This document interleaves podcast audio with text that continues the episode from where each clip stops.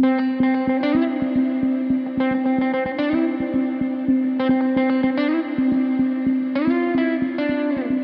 écoutez un podcast, une œuvre, une émission du Centre Pompidou qui éclaire une œuvre de ses collections à la lumière d'un thème d'actualité.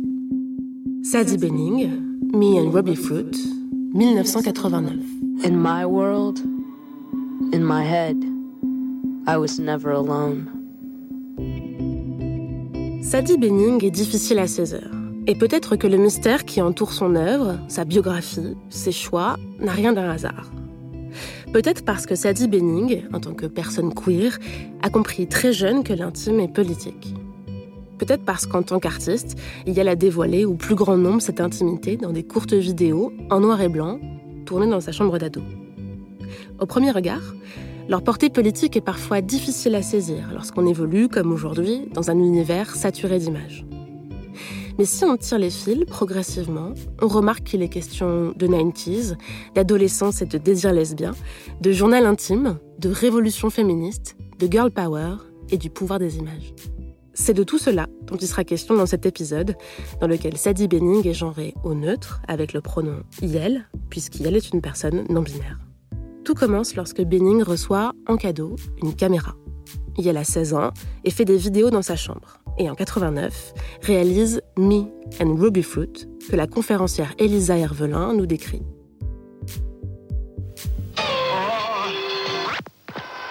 C'est un film noir et blanc de 5 minutes 38 secondes, tourné par l'artiste dans sa chambre d'ado, avec une caméra PXL 2000 de Fisher Price, qui est un jouet d'enfant.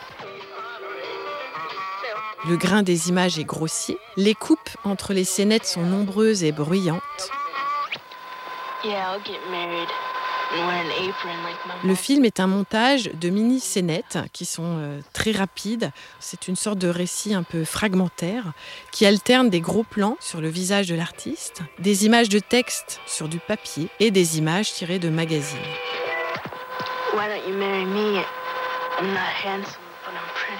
La voix qui accompagne euh, l'image parfois chuchotée. Euh, c'est celle de l'artiste et ça nous fait rentrer tout de suite dans une intimité sur le mode de la confidence. Elle est accompagnée parfois d'extraits de musique, de la soul, du jazz, du rock. Et on a vraiment l'impression d'entrer comme ça dans la chambre d'un ado et dans les pages de son journal intime.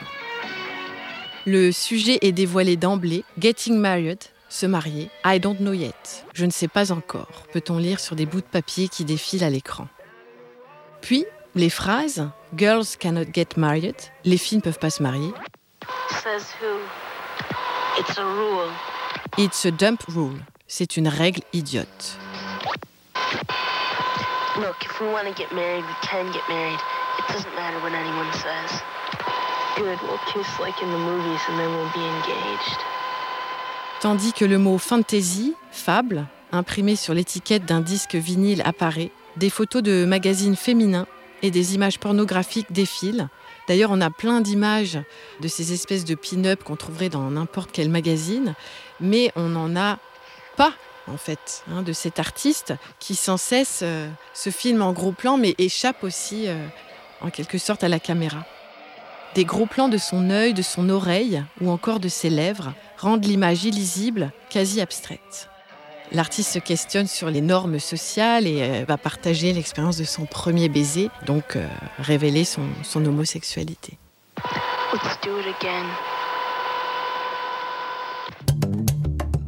Pour parler de son désir pour les femmes, Benning reprend presque mot pour mot les dialogues des personnages du livre Ruby Fruit Jungle de Rita Mae Brown, un livre sorti en 73, l'année de naissance de Sadie Benning, et qui est devenu une référence de la littérature lesbienne. D'ailleurs, Ruby Fruit, c'est une vulve dans le jargon lesbien de l'époque. Me and Ruby Fruit, c'est tout un programme. Avec sa caméra Fisher Price, Benning va réaliser 8 vidéos en pixel vision. A New Year, une nouvelle année. If Every Girl Had a Diary, si chaque fille avait un journal intime. It wasn't love, but it was something. Ce n'était pas de l'amour, mais c'était quelque chose. Ses thèmes de prédilection sont l'adolescence, la violence physique et émotionnelle, l'amour, la sexualité, les stéréotypes de genre. C'est un récit de soi, la caméra comme un journal intime. Ses premières œuvres vont rapidement être diffusées dans des festivals gays et lesbiens, puis vont sortir de ce circuit, rencontrer le milieu de l'art et vont faire de Benning un ado star à seulement 19 ans. Benning a dit un jour que les images qu'elle voyait à la télévision et dans les films étaient totalement factices et qu'elle s'était lancée en partie parce qu'elle avait besoin d'autres images et qu'elle ne voulait pas attendre que quelqu'un le fasse à sa place. Ce constat d'une absence de représentation m'a fait penser à une autre artiste, qui elle aussi a une caméra dans les mains dès l'enfance. Elle est légèrement plus jeune que Sadie Benning, a grandi non pas dans le Wisconsin, mais à Cergy-Pontoise, et elle aussi parle de l'adolescence et du désir lesbien dans ses films. C'est Céline Sciamma. Moi, j'ai grandi dans les années 80, donc c'est vraiment aussi euh, le moment du collar chaud, euh, Cocorico Cowboy. Euh, euh, donc, il y a la plémette du samedi soir. Tous les samedis soirs, il y a une femme qui se déshabille en direct avant journal de 20h devant la France et on voit les adultes qui regardent ça. Après, toute cette culture, elle a vraiment, vraiment dérivé vers des univers sexistes terribles, euh, des univers sexistes et racistes. On a démarré en Sesame Street avec euh, le service public et on a terminé la décennie des années 90 en full capitalisme, toute la, la sitcom française qui vraiment était super hétéropatriarcale, qui vraiment était blanche, d'une toxicité, qui introduisait une sentimentalité chelou, des corps d'adultes qui jouaient des adolescents. Enfin, il y a eu tout un il y a eu tout ce rapport à, ça. Et là, pour le coup, j'ai commencé, mais c'était au moment de mon adolescence, à avoir un peu plus de, de, regard critique. Parce qu'effectivement, il y avait les programmes pour enfants, mais il y avait aussi toute une culture sexiste à la télévision et les enfants étaient devant la télévision. quoi. Et c'est une forme de backlash. Enfin voilà, il faut bien le dire. Euh, comme nous, on vit un backlash maintenant, on commence à connaître les temporalités. Backlash, c'est-à-dire un retour de bâton, un contre-coup réactionnaire et masculiniste face à une progression des droits des femmes et des personnes minorisées. Bah oui, les années 70, c'est un mouvement de démocratisation des idées féministes et donc à la fois des idées nouvelles plus de nos archives qui évidemment participent en plein à la société exactement comme, nous on vient de le connaître et bah le backlash euh, tel que théorisé par Faludi et d'autres euh, voilà 12 ans après c'est parti et on est voilà donc moi c'est le deuxième backlash que je vis en fait mais j'ai vécu la première vague de féminisme. Euh, enfin, je suis née au moment où le backlash démarrait, au final. Donc, vraiment dans un, trou culturel par rapport à ça. Aucune transmission d'idées féministes, une communauté queer évidemment décimée par la pandémie d'HIV, des transmissions désactivées, très peu d'images féministes, très peu d'images de révolte. Je suis un enfant de ce mainstream. Et ça prend du temps, du coup, de s'en libérer. Et donc, j'ai un rapport à l'image qui était à la fois d'une grande richesse parce qu'effectivement, il fallait, il y avait un rapport quotidien à ça, et en même temps, une grande pauvreté d'image qui me concernait. Pour moi, c'est assez tôt quand même, enfin, pas le fait de, se révolter contre les images, mais de comprendre que les images contiennent des choses révoltantes. Donc ça, il y a, y a, plusieurs statuts de ça. Ça veut dire, ça peut être voir une, une image d'actualité et savoir se positionner comme enfant, par exemple. The world outside my bedroom window was brutal and needy.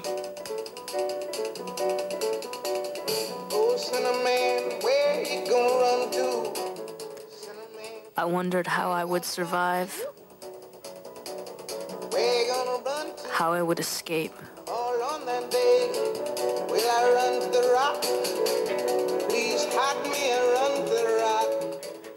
And where would I go?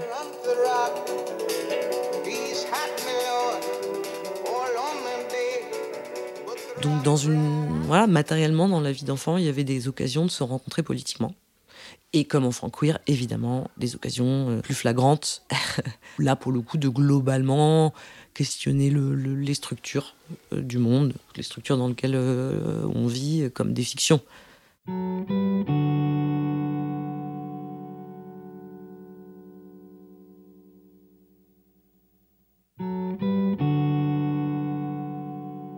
Dans une interview en 93, à propos de son coming out lesbien, Sadie Benning a déclaré Cela a été très bien accueilli à la maison, mais cela ne veut pas dire qu'on est épargné par le chaos qui règne à l'extérieur. Ce qu'on regarde à la télévision, ce qu'on lit dans les magazines, partout autour de nous. Cela maintient le sentiment d'être incompris.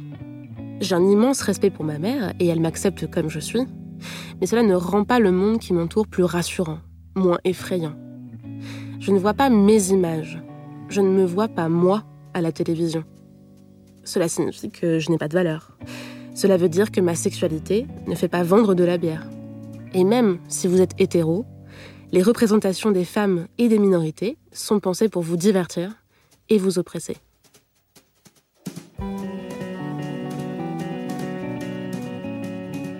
Identifier son désir de, comme enfant de façon précoce, c'est-à-dire par exemple se dire ah tiens je suis amoureuse de cette petite fille, comprendre que ce désir est censuré immédiatement par les autres, c'est-à-dire pas compris ou annulé ou euh, comprendre cette transgression, mais continuer à sentir ce désir quand on a la chance d'avoir euh, cette force euh, ou cette inconscience ou je sais pas, et eh ben continuer à s'y connecter en tout cas avec même avec la, toute la plus grande culpabilité ou le sentiment de, de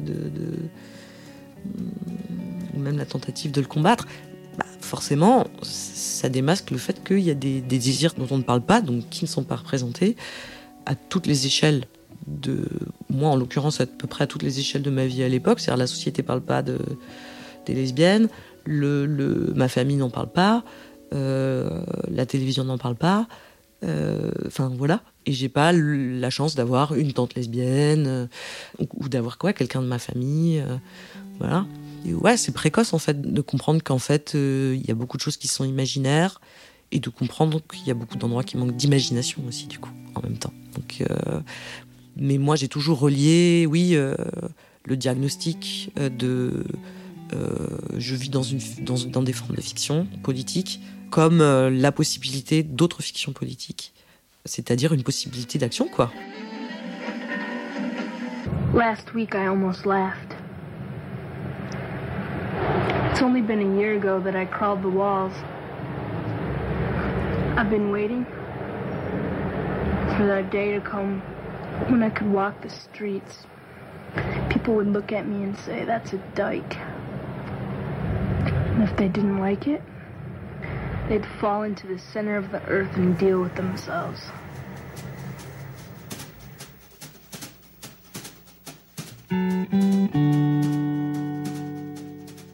C'est certain que, de toute façon, les images queer que j'ai reçues étaient visuelles. Et ensuite, ça a beaucoup été la littérature, parce que justement, la littérature. Euh, de toute façon, c'est beaucoup, c'est les féministes qui écrivaient des romans, quoi, je veux dire, euh, à la base. Et ce que j'attendais du cinéma, c'était des images d'amour. Et souvent, on, euh, on s'est contenté d'images d'amour entre des personnages plutôt que des images d'amour pour nous. Voilà. Et donc c'est toute une éducation, toute une soumission et tout un rapport au plaisir et au, à qu'est-ce qui fait plaisir, qu'est-ce qui fait pas plaisir, qui est bien sinueux.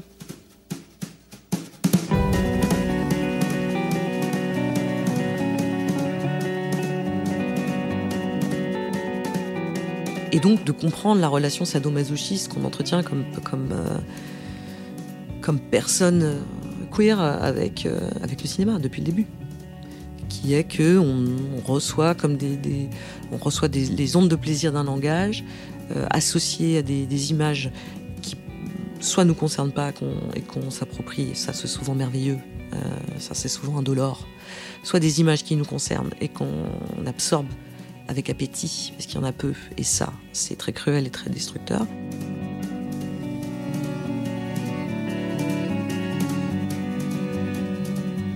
Et puis rarement des images qui nous, qui nous aiment. Et là, c'est réciproque. Et ça, j'ai pas beaucoup connu ça dans ma vie, peut-être pas même. Mais par contre, mon ambition, c'est de faire que les autres le connaissent.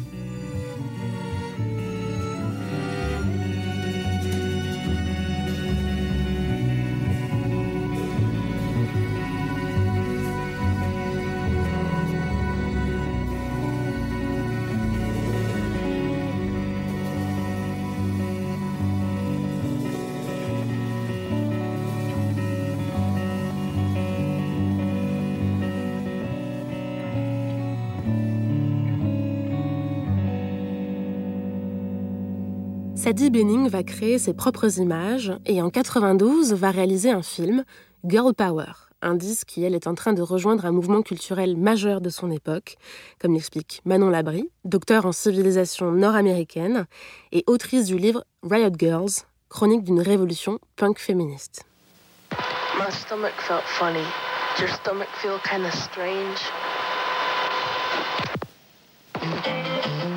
C'est frappant la manière dont c'est euh, vraiment un fanzine en image euh, animée quoi. La manière dont la caméra se promène sur des articles de journaux, sur des mots, sur des trucs écrits à la main. des trucs euh, tapuscrits, on va dire.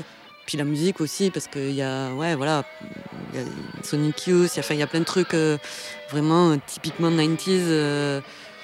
L'esthétique fanzine, oui, ça, ça, fait, ça fait capsule un peu, oui. So, uh, today, that's right. I skipped school. But, uh, what you gonna do about it? Nothing. Just like I thought. C'est un peu le contrepoint audiovisuel euh, parfait de toute la culture euh, que moi j'ai étudiée plutôt dans le domaine musical et littéraire. C'est la culture Riot Girl euh, que voilà, enfin on trouvait à la fois esthétiquement et thématiquement des, des, raccords absolument évidents.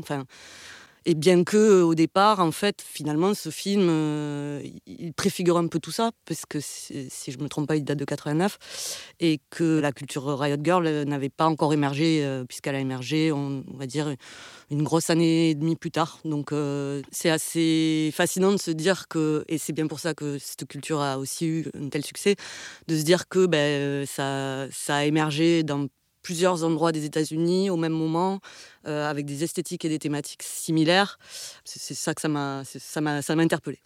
Bon, et alors, les Riot Girls, qu'est-ce que c'est? C'est un mouvement euh, féministe, euh, révolutionnaire, culturel, qui est né, comme je le disais, au tout début des années 90, essentiellement dans les États du Nord-Ouest américain, donc avec un pôle principal qui est Olympia, dans l'État du Washington, euh, mais d'autres pôles aussi, comme Eugene dans l'Oregon ou Portland euh, dans l'Oregon aussi, euh, Seattle dans l'État du Washington. Et c'est un mouvement qui s'est constitué d'abord par le biais de la création de groupes musicaux et de fanzines, et qui est attaché viscéralement au principe du do-it-yourself, c'est-à-dire, enfin, et ça, on pourra en parler aussi pour Benning, je pense que c'est une clé, euh, c'est-à-dire la, volonté de rester euh, indépendant, puisque euh, autant que féministe, ce mouvement culturel a été anticapitaliste. Ça a commencé vraiment avec un tout petit noyau de, personnes engagées et qui ont réussi à mobiliser en fait des, centaines et des milliers de jeunes femmes en très très peu de temps sans avoir euh, Internet à l'époque, par le biais notamment de ces fanzines, qui ont été, on va dire, le moteur de leur expansion, puisque c'était un médium qui était euh, facile à publier euh, et qui s'est fait le pourvoyeur du message justement do it yourself qui a fait que ce, ce mouvement c'est si vite euh, développé, on va dire. Et l'idée donc euh, qui était derrière euh, l'entreprise de, ces jeunes femmes, puisque ce sont de jeunes femmes à l'époque, enfin c'est leur slogan, Revolution Girls Time Now, la révolution à la manière des filles maintenant.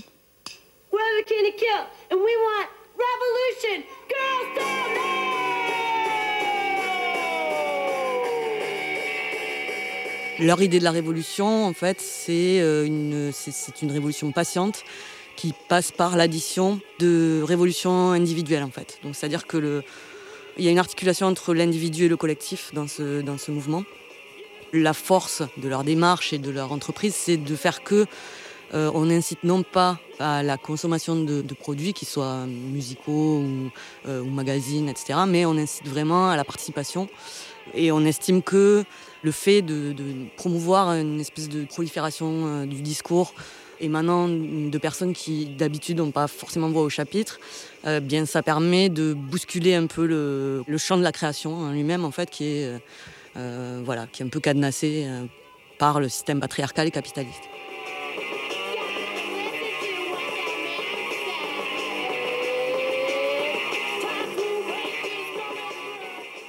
Un fanzine, c'est une petite brochure, on va dire, qui est euh, soit dactylographiée, soit écrite à la main, euh, dans lequel il peut aussi y avoir des collages qui reviennent très peu cher à produire, en fait, puisqu'il s'agit juste de faire une maquette et ensuite il, ne reste que le coût de la photocopie, en fait et dans lequel ben, à peu près n'importe quel sujet peut être abordé.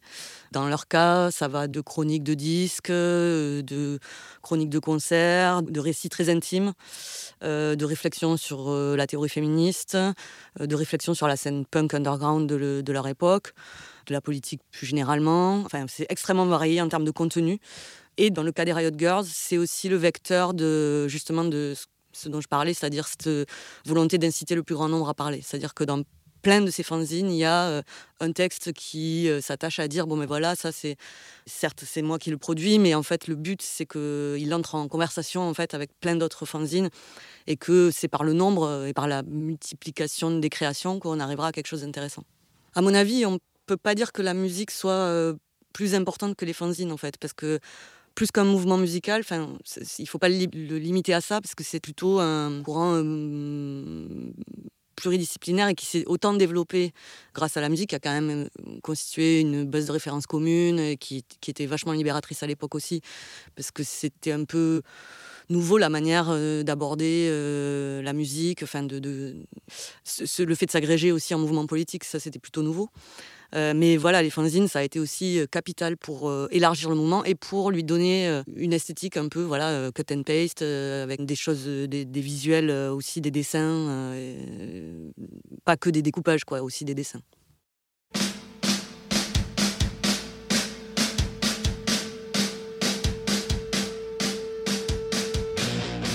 Bikini Kill, c'est.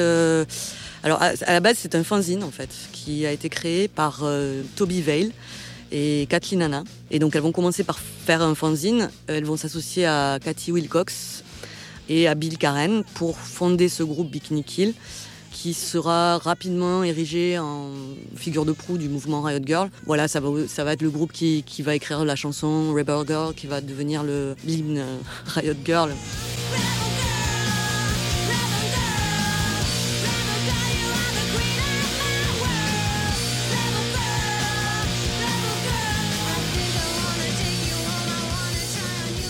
Même si leur volonté a toujours été de, maintenir une horizontalité avec les autres groupes euh, euh, de cette mouvance.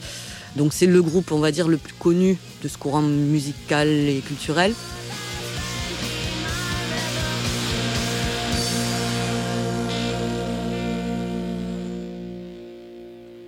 In my world, in my head, I was never alone. Sadie Benning n'était pas seule dans son monde et elle va être fan, très fan, des Bikini Kill. Et elle va suivre le groupe dans leur tournée, mais on ne sait pas exactement comment Benning et Anna vont se rencontrer. Ce qu'on sait, c'est qu'elles vont commencer à collaborer, d'abord sur un ensemble de clips, The Judy Spot, puis sur un titre, Aérobicide.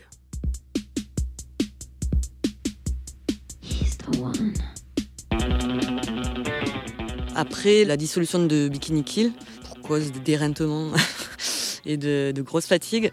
Kathleen Anna fait un album solo, très DIY aussi, avec, enregistré avec un 4 pistes euh, dans sa salle de bain, euh, qui s'appelle Julie Ruin, qu'elle décrit comme un album de reconstruction. Et donc là, Benning a fait un clip euh, pour l'une des chansons qui s'appelle Aérobicide.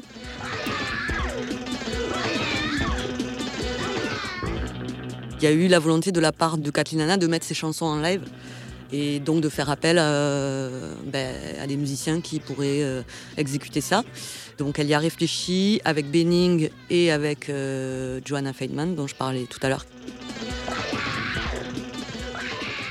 En cherchant à, mettre l'album de Julie Ruin en, live, en fait, ben, les idées ont diffusé et ça a débouché sur un nouveau groupe dont Benning fait partie au début de l'existence du groupe.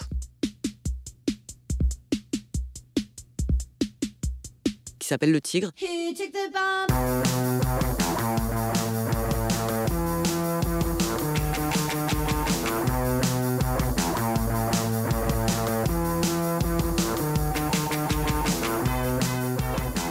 Le Tigre, en 99, c'est donc Kathleen Anna, Joanna Feitman et Sadie Benning.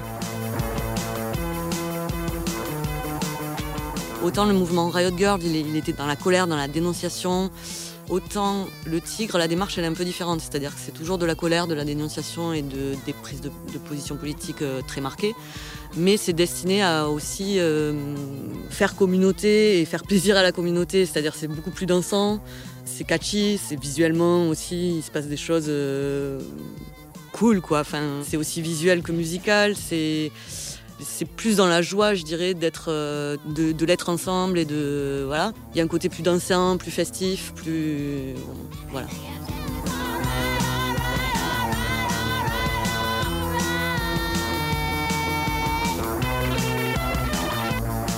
Bah, c'est beaucoup plus catchy que le premier album de Bikini Kill, c'est indéniable.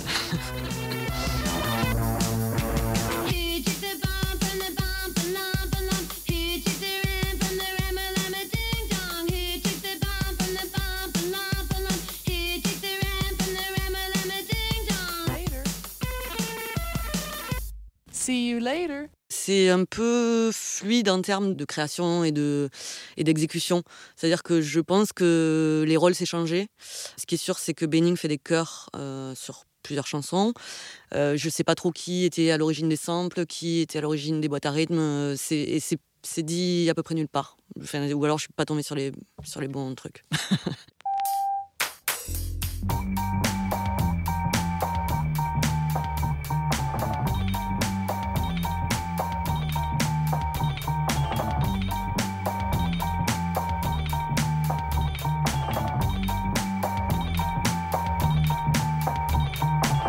artists were attempting to make art more than just something to look at. They wanted it to be something to be involved in, something too big to ignore. Je sais que Benning a aussi euh, collaboré en, en, termes de visuel, voilà. Exécuter un, comment on dit, un slideshow, un diaporama d'images qui étaient projetées lors des concerts. Voilà. Is our function as artists to make the spectator see the world our way, not his way.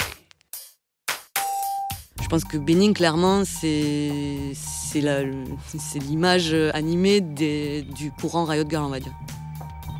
On le voit clairement avec euh, des, films comme Girl Power, c'est assumé, c'est reprendre le slogan euh, de, des Riot Girls. Euh, je pense même que Bikini Kill a fait un clin d'œil dans Rebel Girl au film de Benning dans Rebel Girl, il y a cette histoire de cette fille, c'est la, reine du quartier, elle est sur son tricycle. Et il y a, je pense que c'est un clin d'œil à ce film Girl Power qui se termine sur, euh, sur du bikini kill. Euh, vraiment, la connivence, elle est là.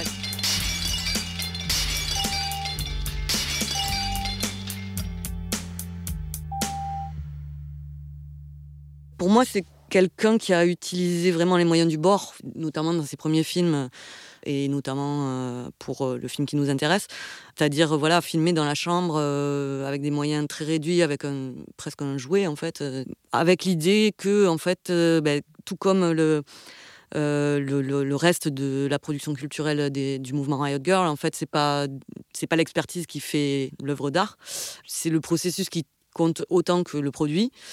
L'idée, c'est de c'est de créer avec les moyens qu'on a pour donner une voix qui nous est propre, complètement à l'opposé de tout ce que propose le mainstream, que ce soit dans les magazines, dans, les, tout ce qui est audiovisuel, dans les pubs, dans la musique aussi, euh, etc. Et c'est de dire, ben, en fait, ma voix, c'est celle-là.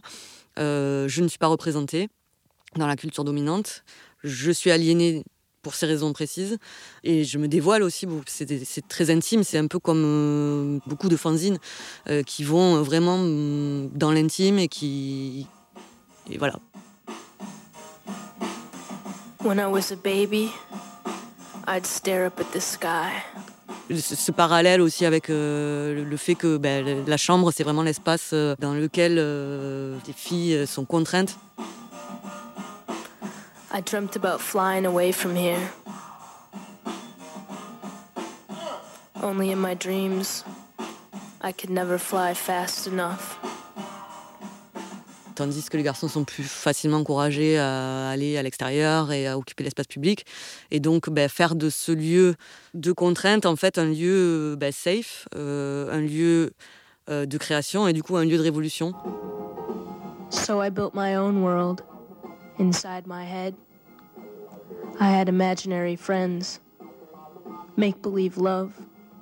I traveled to faraway places and did as I pleased fought the law, and of course, made my own rules. Comment dire, de, lieux où on peut euh, se sentir euh, capable de dévoiler de l'intime, etc. Il y a une chanson de Le Tigre d'ailleurs qui parle de ça, hein, qui s'appelle Hot Bedroom.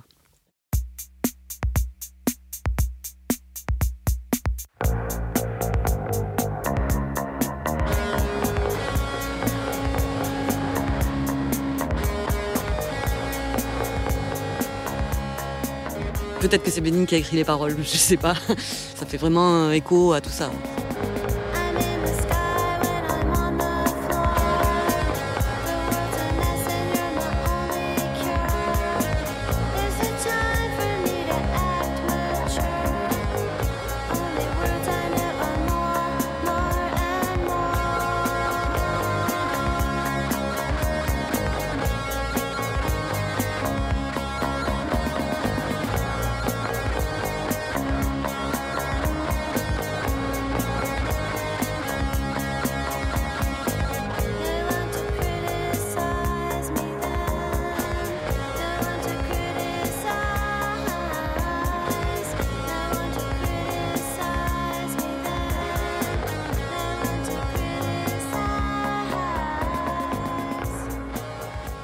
Qu'à l'époque, c'est pas dit comme ça.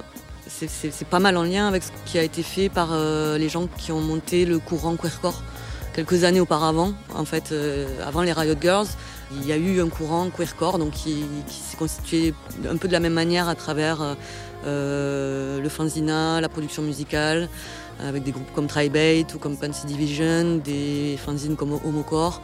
Il y a clairement une parentèle et, des affinités. Donc c'est quand même des scènes qui sont très très liées, qui se font des clins d'œil en permanence. Il y, a, des groupes dont on ne sait pas s'ils doivent être euh, affiliés plutôt queercore, plutôt au Riot Girls. Je pense à des groupes comme XQ17 qui sont signés sur un label queercore mais qui évoluent dans exactement les mêmes scènes.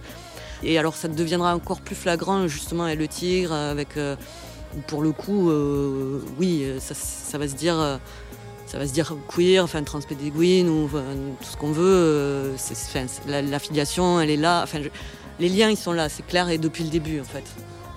Clairement, autant que féministe, euh, c'est vraiment, euh, c'est vraiment destiné à, fracasser tous les, enfin, tous l'hétéropatriarcat en fait.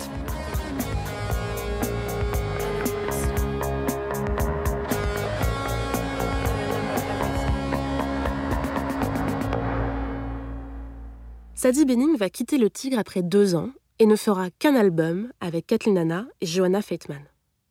Et donc, au début des années 2000, dix ans après ses premières vidéos, on a d'un côté Sadie Benning, Riot Girl de la première heure, moteur de ce mouvement culturel révolutionnaire, membre pendant deux ans d'un groupe phare de la scène queer féministe, mais qui a disparu de l'histoire de ce mouvement. Et de l'autre, Sadie Benning, artiste dont la carrière décolle de manière fulgurante et dont les œuvres de jeunesse se retrouvent dans les plus grands musées occidentaux. Alors, moi, ça me, paraît incroyable. Mais vraiment, alors là, c'est pareil. J'ai vraiment euh, halluciné de, ce. Ouais, parce que du coup, dans des institutions hyper euh, institutionnelles. non, mais voilà, le Whitney, tout ça, euh, ça me paraît complètement fou. Mais c'est très bien. Mais, mais du coup, c'est d'autant plus bizarre qu'il y ait ce, cette espèce de départ vraiment euh, fulgurant et, ce, et cette suite euh, où effectivement on parle très rarement de Benning. enfin, c'est, voilà, je ne sais pas, j'ai pas de, c'est très étrange. Je ne saurais pas t'éclairer, mais oui, oui, je me pose les mêmes questions que toi, ça c'est clair.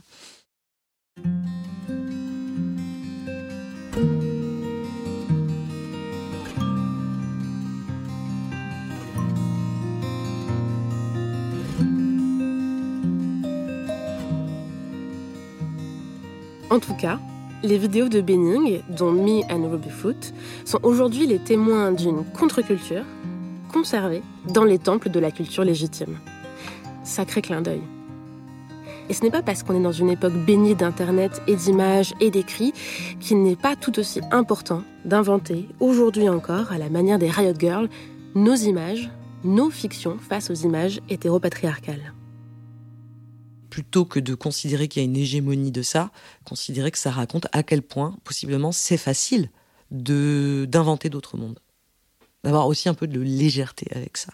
Comme l'arnaque est gigantesque et récente en ce qui concerne mon art, euh, vraiment. Le cinéma est un art jeune, c'est un art qui a un siècle. Il a été très très vite euh, embarqué dans des formes impersonnelles de lui-même. Et euh, sa particularité, c'est que bah, c'est la particularité de l'image en mouvement, avec du son, qui correspond pas forcément à l'image. Et comment, en utilisant cette langue, ouais, on, crée des, des, mondes nouveaux, que ce soit des mondes poétiques ou des mondes politiques. Euh, donc j'y pense aussi comme ça. Voilà, il y a aussi toute cette part-là euh, qui est euh, comment on fabrique les images. pourquoi une image coûte si cher à fabriquer? Et comment on intimide les gens à fabriquer des images en leur donnant spéculativement cette valeur. C'est normal qu'une image coûte cher à fabriquer parce qu'il y a beaucoup de gens qui fabriquent une image, que ce soit clair. Mais il y a aussi, il faudrait aussi qu'il y ait d'autres façons de fabriquer des images sans que ça leur ôte de la valeur et surtout sans que les gens se sentent pas légitimes à les produire, sans que ça ôte de la valeur même au geste. Moi, je milite pour dire que c'est facile de fabriquer des images. Euh, c'est facile, aussi facile qu'écrire un poème. Euh, et d'ailleurs, aujourd'hui, c'est pas difficile de militer pour, puisque tout le monde a une caméra euh, assez, avec vraiment un rendement exceptionnel dans la poche. Ouais, on peut plus disqualifier certaines images au nom de leurs pixels ou au nom de leur définition. Et moi, c'est ça que je trouve incroyablement intéressant dans le moment, notamment pour les jeunes gens qui souhaiteraient faire du cinéma, mais même pour les autres. c'est que aujourd'hui, si on filme euh, quelque chose, une fiction avec son téléphone, euh, qu'on la monte euh, avec un logiciel gratuit ou inclus dans, dans sa caméra. on peut la mettre en ligne et personne ne peut vous dire que ce n'est pas du cinéma.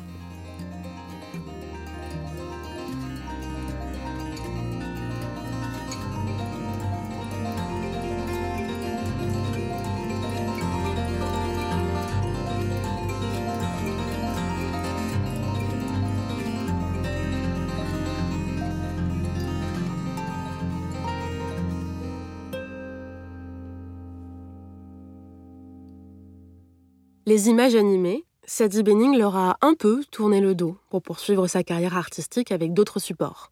La peinture, le dessin, le son, la photographie. Elle poursuit sa carrière aujourd'hui encore, discrètement.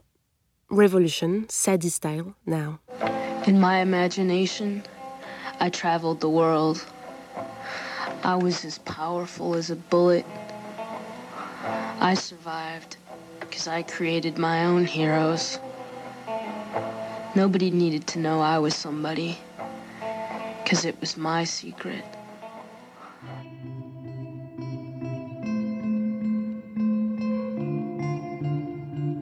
Merci à Céline Sama d'avoir accepté de parler de cinéma, de Backlash et de Cocorico Boys.